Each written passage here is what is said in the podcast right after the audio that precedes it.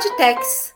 Tudo o que você precisa saber sobre tributos no Brasil sem complicação, ou quase isso. Reforma tributária. Por que precisamos e por onde começar? É quase um consenso. O sistema tributário precisa de uma reforma. Mas qual caminho trilhar? É melhor mexer em vários pontos simultaneamente ou ir aos poucos? É melhor ter uma alíquota única ou várias alíquotas? A reforma deve começar pela tributação sobre o consumo ou sobre a renda? Eu sou Guilherme Magalhães, editor de opinião do Jota, e é sobre a reforma tributária que a gente vai conversar com a Bárbara Mengardo, editora de tributos do Jota, e a Maria Carolina Gontijo, a duquesa de Tex. Olá, Guilherme. Olá, Duquesa. Tudo bom? Quem fala é a Bárbara Mengardo. Esse assunto da reforma tributária é bastante polêmico, muito relevante e deve voltar à tona, ao que tudo indica, agora com a eleição do novo presidente Luiz Inácio Lula da Silva. A questão da reforma tributária esteve no plano de governo dele, foi falado é, durante o período eleitoral por pessoas da, da campanha. Então, especialistas apontam que esse tema deve se movimentar, enfim, em 2023. Inclusive, a gente mandou um relatório especial sobre as propostas tributárias do candidato, então, né, candidato Lula, logo no, no dia seguinte da, do segundo turno.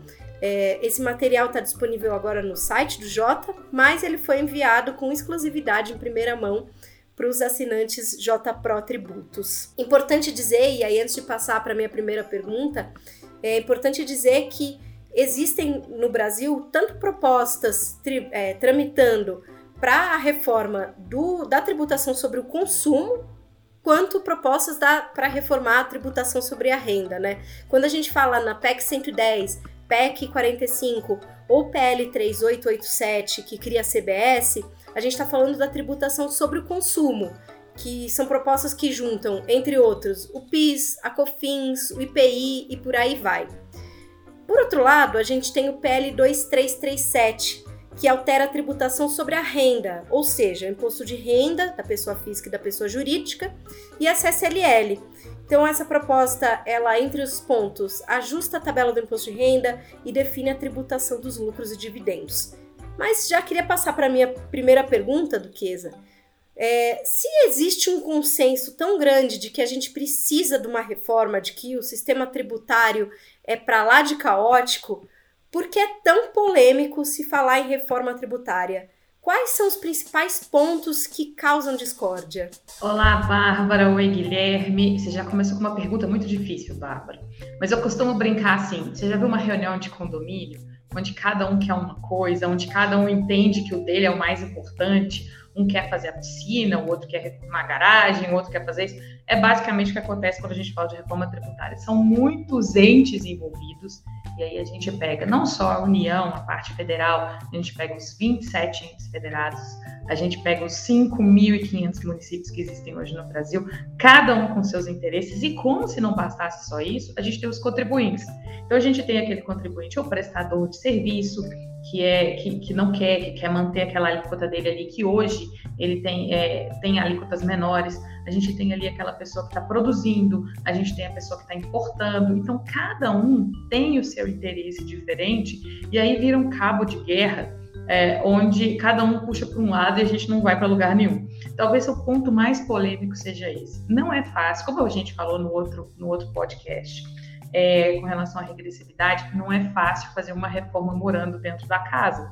Então, isso vai envolver muito sacrifício de muita gente e muitas concessões.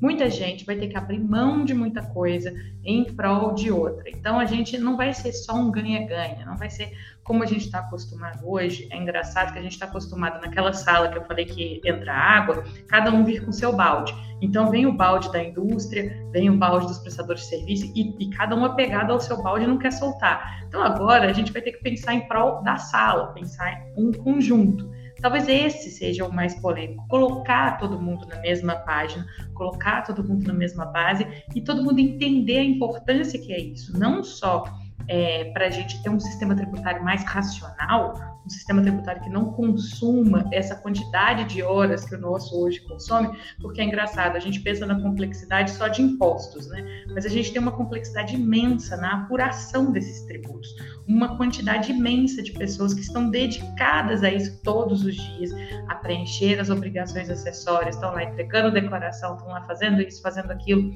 Tudo isso consome, tudo isso é o que a gente chama, né? De, é o custo Brasil. Isso faz com que a gente fique mais caro. Então, a gente precisa pensar não só do ponto de vista de racionalizar a carga, mas para a gente também ficar mais competitivo, para a gente dar às empresas aqui no Brasil essa possibilidade de ser mais competitivo, de ter uma transparência maior de ter uma segurança jurídica maior, porque hoje a insegurança jurídica hoje é uma regra quando a gente está falando no tributário, infelizmente. Então eu acho que é isso, sabe? Eu acho que o ponto mais polêmico é esse, é colocar todo mundo na mesa e todo mundo entender que a gente precisa ir para aquela direção e que a gente está disposto a fazer todos os esforços para chegar, né, para chegar naquele lugar.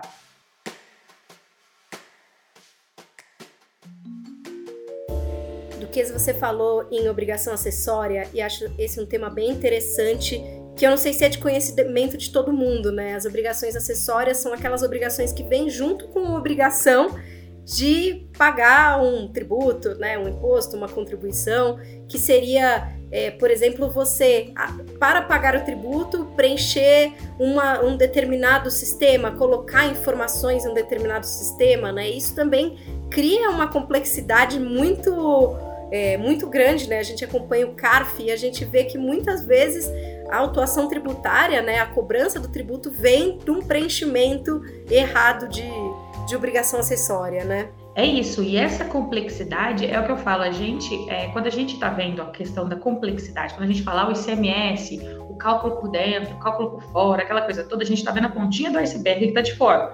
É o que a gente consegue enxergar. O que a gente não vê é que empresas grandes, por exemplo, têm é, andares e andares de pessoas dedicadas exclusivamente para isso aqui que a Bárbara explicou. Eu preciso colocar, antes de saber quanto eu tenho que pagar, eu preciso mostrar como que eu cheguei naquele valor. E como é que eu faço isso? Mostrando essas declarações para o governo. Vou lá, preencho, entro, são sistemas. Então você tem sistema para isso, sistema para aquilo, você entra, apresenta as informações e aí o sistema calcula até emitir o valor que você tem que pagar de, do determinado tributo. Isso dá muito trabalho.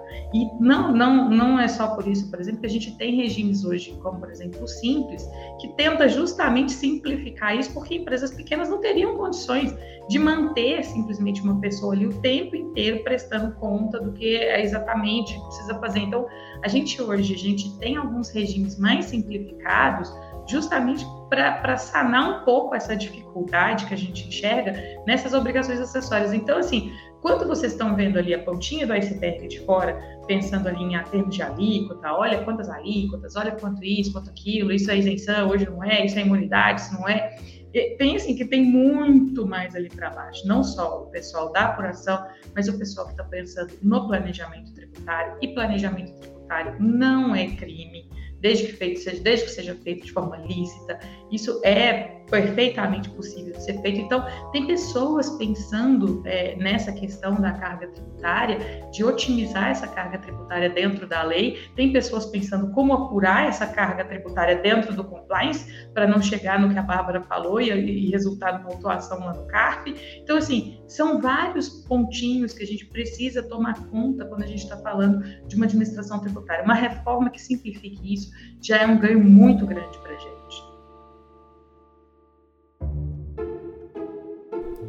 Um, tema que parece simples, mas não é, que é a questão da junção de tributos é, em uma alíquota única. É, tem quem defenda que é melhor uma alíquota única, ou seja, só uma alíquota que acabaria com benefícios fiscais que distorcem o sistema tributário. E tem também quem entende que para determinados setores e também para tornar mais fácil a aprovação de uma reforma, seria melhor instituir mais de uma alíquota. Só que em relação ao último ponto, também tem tem-se a preocupação de que se abriria um balcão de negócios, entre muitas aspas, com o setor reivindicando é, que deveria ter uma alíquota menor, porque é, é essencial, por N motivos. É, qual que é o melhor caminho? Por onde a gente vai? eu queria ter uma resposta para sua pergunta, Bárbara. queria ter, de fato. Mas, assim, é, é, muito complexo quando a gente analisa toda a situação. Então, é, hoje, a gente já sabe por inúmeros estudos que o mais, é, o mais a situação ótima, né?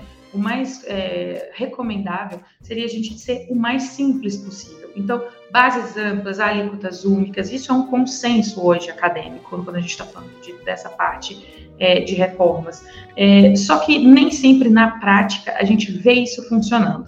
Por quê? Porque a gente tem diversas situações únicas de mercado em que você eventualmente vai precisar dar uma ajustada aqui e ali. Então, assim, é, eu já vi a ideia, vamos colocar uma flat para todo mundo e tal, e aí você acaba tendo dificuldade, tendo que buscar alguns negócios que, que simplesmente não conseguem acompanhar aquilo ali, eles ficam para trás porque aquela carga está muito alta para eles, ao passo que tem alguns outros negócios que você vai simplesmente reduzir, vai diminuir ali a alíquota para ele. Então, assim, equalizar isso é muito difícil. E a gente sabe que a questão da essencialidade também é importante, também é interessante. Então, você ter alíquotas diferenciadas para alguns produtos que você queira desestimular o consumo, a gente sabe que é muito benéfico, até porque, por exemplo, quando a gente fala de questões de saúde pública, isso acaba voltando para o Estado. Então, se eu não tenho esse desestímulo, essa questão de não é, de fazer com que as pessoas não consumam determinado produto, elas acabam adoecendo e vão para onde? Vão para o Estado, vão para o sistema do Estado, e aí é mais gasto que o Estado tem com isso. Então, é, é uma medida que a gente entende que funciona. Mas, ao mesmo tempo, quando a gente vê, por exemplo, experiências de alguns outros países com quatro, cinco, poucas alíquotas é, disponíveis, a gente vê que nem com quatro, cinco a coisa se resolve. Então, a gente tem, por exemplo, é, o exemplo que, da, da Índia, que está ali com três ou quatro alíquotas, é, e que também está sofrendo porque cada hora é alguém discutindo que o meu pãozinho se encaixa nessa alíquota daqui, não o seu pãozinho tem tempero, ele vai para a alíquota de lá. Então, assim, é uma questão que é muito complexa de da gente pensar é, do ponto de vista das alíquotas, mas é uma questão que a gente vai ter que fazer meio que é, tentando para ver o que, que vai funcionar melhor. Então, é, é uma pergunta muito difícil. Eu queria ter uma resposta para sua pergunta. Pois é, Duquesa, você comentou, acho que um ponto importante é que ajuda nesse caos né, do sistema tributário brasileiro é que você tem tributos sobre a competência da União, você tem tributos sobre a competência dos estados, e aí são 27 estados, e você tem é, tributos sobre a competência dos municípios. Não teria um jeito de enxugar esse horizonte? Guilherme, isso daí também passa por essa simplificação, porque hoje a gente, quando a gente pensa, a gente está num país com tamanhos continentais, a gente mora num continente, um país continente. Então a gente tem, além, né, como você disse, da questão federal, a questão falando só sobre o consumo, por exemplo, a parte federal, que é PIS, e PI, que é só essa parte da União, e mesmo assim ainda tem muita, muito questionamento, porque, por exemplo, a gente veja aí os insumos de PIS que até hoje é uma guerra, que ninguém sabe ainda o que, que é considerado essencial, não essencial, enfim, aí a gente desce para o nível, por exemplo, dos estados, e a gente tem 27 legislações de ICMS, 27 legislações de ICMS. Ah, mas é, é, eu sou um prestador de serviço. Ótimo, então você vai ser apresentado a 5.570 legislações de ISS. Então, hoje, isso é simplesmente, hoje, a quantidade de, de normas é, tributárias é simplesmente impossível de você conseguir acompanhar. Então, você imagina 5.570 municípios legislando diariamente sobre alguma coisa tributária, considerando, é, concedendo algum tipo de benefício fiscal, algum tipo de regime, algum tipo de, é, de benesse, alguma coisa que você não saiba. Isso, antes, era um pouco atenuado pela questão da nossa distância. Então, como a gente é um país continental, a gente ficava, por exemplo, quem estava aqui em Minas, fazia negócio aqui, Minas, São Paulo, Espírito Santo, aqui na, em volta. Hoje em dia, com a questão da, da, internet, ou mesmo do encurtamento dessas distâncias, hoje você faz negócios com o país inteiro sem sair da, sua, da sala da sua casa. E isso faz, você adiciona mais esse fator para a complexidade tributária. Então, é, não é raro eu receber questionamentos, às vezes, de pessoas, olha, eu estou querendo trabalhar, eu estou querendo apresentar proposta para a cidade XYZ, e a pessoa está perdida, não sabe qual que é, como que funciona na cidade lá, tem medo de tomar uma autuação fiscal por não entender. Então, hoje, é uma, essa complexidade é, de normas, e, por exemplo, vamos, vamos dar um exemplo só como a questão do, do software. A questão do software, se era imposto sobre serviço, se era ICMS, se era mercadoria. Gente, isso ficou 20 anos sendo discutido. 20 anos sendo discutido. É, e, e nesse meio, eu acho curioso porque algumas empresas ficaram com tanto medo que a alíquota né, podia variar ali entre 18% se fosse interestadual, a 2% a 5% se você estivesse tratando como serviço. E eu vi empresas que recolhiam os dois, empresas que recolhiam o ICMS e o ISS com medo de tomar autuação. Vai, eu vou recolher os dois, eu vou recolher os dois, porque aí eu, eu tô tranquilo. Então, assim, e é uma discussão que levou 20 anos e que hoje ela nem se justifica mais quando a gente fala de meio físico, porque ninguém compra mais hoje um software em meio físico, praticamente ninguém compra. Hoje você compra um software e você faz o download imediatamente. Então, assim, não existe nem meio físico para falar que foi entregue ou não foi entregue. Então, esse tipo de, de discussão, esse tipo de definição de competências, isso atrasa muito. Isso conta, mais uma vez, no custo Brasil, e é isso que a gente precisa simplificar. Então, quando eu falo simplificar, é simplificar tudo isso. Simplificar a questão das, das obrigações acessórias, simplificar também essa questão é, dessa quantidade de normas, tentar unificar isso. É por isso que a gente precisa realmente de uma reforma tributária. O Duquesa, pegando essa sua última resposta, lembrei de um fator importante na discussão tributária do Brasil, que é a guerra fiscal. Já que você tem 27 estados legislando sobre tributário, é de supor que vai haver alguma competição entre eles, um cada um brigando pelo seu naco do, da tributação. Guilherme, a, a, guerra fiscal hoje é um dos problemas mais sérios que a gente tem também. Por quê? Porque a ideia é a seguinte: se os estados estão livres ali para estipular alíquotas e principalmente conceder um conjunto de tratamento diferenciado ou conjunto de benefícios específicos, é lógico que, considerando que a nossa tributação é na origem e não no destino, ou seja, a nossa tributação está ali, está ali concentrada onde é produzido e não onde é consumido, é lógico que os estados vão brigar entre si para atrair essas empresas e ser a origem do ICMS. Então é lógico que eles estão dispostos a fazer qualquer coisa. E aí o que, que acontece? A gente entra numa guerra absolutamente não saudável, é, predatória, onde derruba-se a arrecadação. Você tem ali é, uma uma, praticamente uma derrubada da arrecadação, simplesmente para atrair determinado negócio para o seu, seu estado. E aí você acaba ignorando alguns fatores óbvios, como, por exemplo, a logística, a vocação de determinado local. Então, você vai colocar, às vezes, uma fábrica que não tem nada a ver com aquela vocação daquele lugar. E aí você tem problema de recrutamento de mão de obra, você tem problema de logística, porque toda a cadeia não está próxima. Afinal de contas, essa empresa só foi para determinado lugar por conta de um benefício tributário. E quem é que sofre com isso é, é, é a própria população que fica. A arrecadação fica mais baixa e o Estado não tem condições de investir no básico, em saúde, em educação, em segurança, nessas questões que, que são primordiais para o desenvolvimento do Estado. Então, é, muita gente argumenta, ok, mas você tem ali atração de empregos, melhora, mas a que preço que é essa atração de empregos? E isso é sustentável? Isso é sustentável? Isso você consegue prever ao longo do tempo que isso vai se transformar num polo, alguma coisa? É a vocação do lugar? Ou é simplesmente estou atraindo porque quero atrair, estou atraindo porque preciso daqui, ou porque eu tenho um capital político grande. E aí eu volto para a primeira pergunta da Bárbara: quais são os grandes pontos polêmicos? É, a questão da guerra fiscal hoje é um, uma fonte muito grande de poder político, de capital político. Até que ponto alguém estaria disposto a abrir mão desse capital político em prol de uma reforma? Olha, não vou mais conceder benefícios fiscais assim assado, ou, por consequência vou diminuir o capital político que eu tenho, né, que é a famosa atrair a empresa para cá, gerar empregos e tal em prol de uma reforma para o país inteiro. Então, eu acho que faz muito, tem muito disso também. Então, a guerra fiscal hoje, ela é, não é boa para ninguém, é, do ponto de vista do que, do que nós sabemos. Então, ela não melhora a vida, assim, consideravelmente das pessoas e ela já se mostrou que ela, ela não devolve tudo aquilo que o Estado investe nela. Duquesa, no nosso último podtex, a gente falou sobre regressividade do sistema. E a gente sabe que criar um sistema mais simples não significa criar um sistema mais justo. Né? A gente pode ter um sistema muito mais simples, mas que é muito mais regressivo, por exemplo, do que o sistema que a gente tem hoje.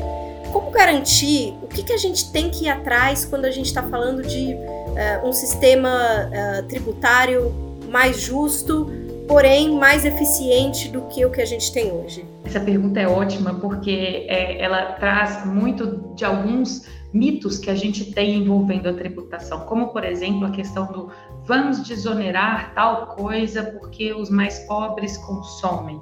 É, e só que as pessoas esquecem que ao desonerar coisas, produtos, você desonera para quem quer que queira consumi-los, qualquer pessoa. Então, não só a pessoa de é, uma situação financeira vulnerável vai ser beneficiada, como uma pessoa que tranquilamente poderia pagar por aquilo também vai ser beneficiada, porque essa benéfica está atrelada ao produto e não à pessoa. Então, quando a gente faz isso, a gente não elimina, de toda forma, a regressividade do sistema. Então, a gente precisa pensar o seguinte, e, e, e isso é, são alguns dados do próprio Ministério da Economia que eu acho muito curiosos, que hoje, por exemplo, quando a gente fala de é, gastos né, tributários, né, com essa, gastos com benefícios tributários hoje, é, 20% da população né, dos mais pobres fica com 2,4% desses gastos tributários, enquanto que 20% dos mais ricos ficam com 29,6%. Ou seja, isso acaba beneficiando muito mais os mais ricos, esse tipo de, de é, vamos dizer assim, de desoneração específica, acaba beneficiando muito mais aos mais ricos. Eu lembro que essa foi uma questão que o pessoal colocou muito quando daquela questão é, da, do absorvente para as meninas em situação de pobreza menstrual, colocar, olha, é, como é que eu vou fazer? Então desonera, mas vai desonerar para todo mundo? É sempre um ponto que é, eu chamo a atenção. Não precisa desonerar para todo mundo. O que a gente precisa fazer é ter alguma maneira de devolver para essas pessoas de mais baixa, né, que estão com uma renda mais baixa, esse valor que elas pagaram em tributos. E aí a gente já tem algumas experiências que vêm funcionando. A gente tem uma experiência no Rio Grande do Sul, que está fazendo isso através do CAD único. Então, existem hoje algumas experiências funcionando nesse sentido, de devolver para essas pessoas parte desses tributos. Essa é a maneira mais justa. Então, quando a gente fala, por exemplo, ah, vou fazer justiça social através de desoneração tributária, a gente sabe que o efeito não é o mais correto. A gente acaba tendo essa deturpação da linha, porque ele é linear. Então, quando a gente fala, por exemplo, ah, estou devolvendo para algumas pessoas, né, para as pessoas que estão em situação é, de vulnerabilidade financeira, esse valor desse tributo, você tem uma, um direcionamento muito maior, você está devolvendo, você está sendo mais efetivo. A questão é como fazer isso numa larga escala, que é o tamanho do nosso país, e com algumas é, alguns percalços que a gente já conhece de fraudes e algumas coisas que podem acontecer no meio do caminho. Então, é um desafio muito grande essa questão, principalmente dessa devolução, de encontrar uma maneira de fazer com que essa regressividade, né, onde a gente, na reforma tributária já ficou claro que a gente consegue uma simplificação. Agora, a gente precisa tentar combater a regressividade que a gente falou. Então, uma dessas formas é devolver esse valor via, seja qual for a forma, mas tentar alcançar essas pessoas especificamente. A ideia é alcançar pessoas, nem sempre alcançar produtos porque os produtos eles carregam para todo mundo. Se eu alcanço as pessoas, eu consigo ser mais efetivo. Mas olha, de longe é um dos maiores desafios que a gente tem. Imagina um, um, um país com 220 milhões de pessoas e essa quantidade de é, metros quadrados, de quilômetros e quilômetros quadrados que a gente tem para tentar fazer isso de uma forma que seja justa e de uma forma que todo mundo consiga, né? É, alcançar ali e ter direito a isso sem ter fraude, sem ter. Enfim, é um desafio gigantesco, mas é o caminho.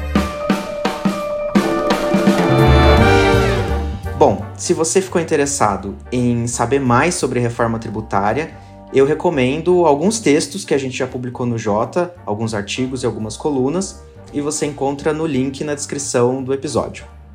Queria agradecer muito Bárbara Mengardo, nossa editora de tributos aqui no Jota, e a Maria Carolina Gontijo, do Queza de Tex. E o nosso próximo episódio vai ao ar no dia 23. Até lá!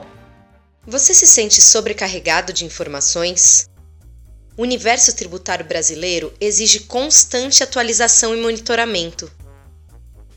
Por isso, nós organizamos tudo o que você precisa saber sobre tributos no Brasil com o J Pro Tributos. As informações que você precisa para organizar a sua semana. Decisões do CARF, ciência de dados para gerar previsibilidade para casos em julgamento, decisões do STF e STJ relacionadas à tributação brasileira, monitoramento de pautas tributárias na Câmara e no Senado, informações diárias sobre as movimentações dos três poderes que afetam os tributos no país. Tudo isso em uma plataforma inteligente. E aí, como o J Pro Tributos pode descomplicar o seu dia hoje?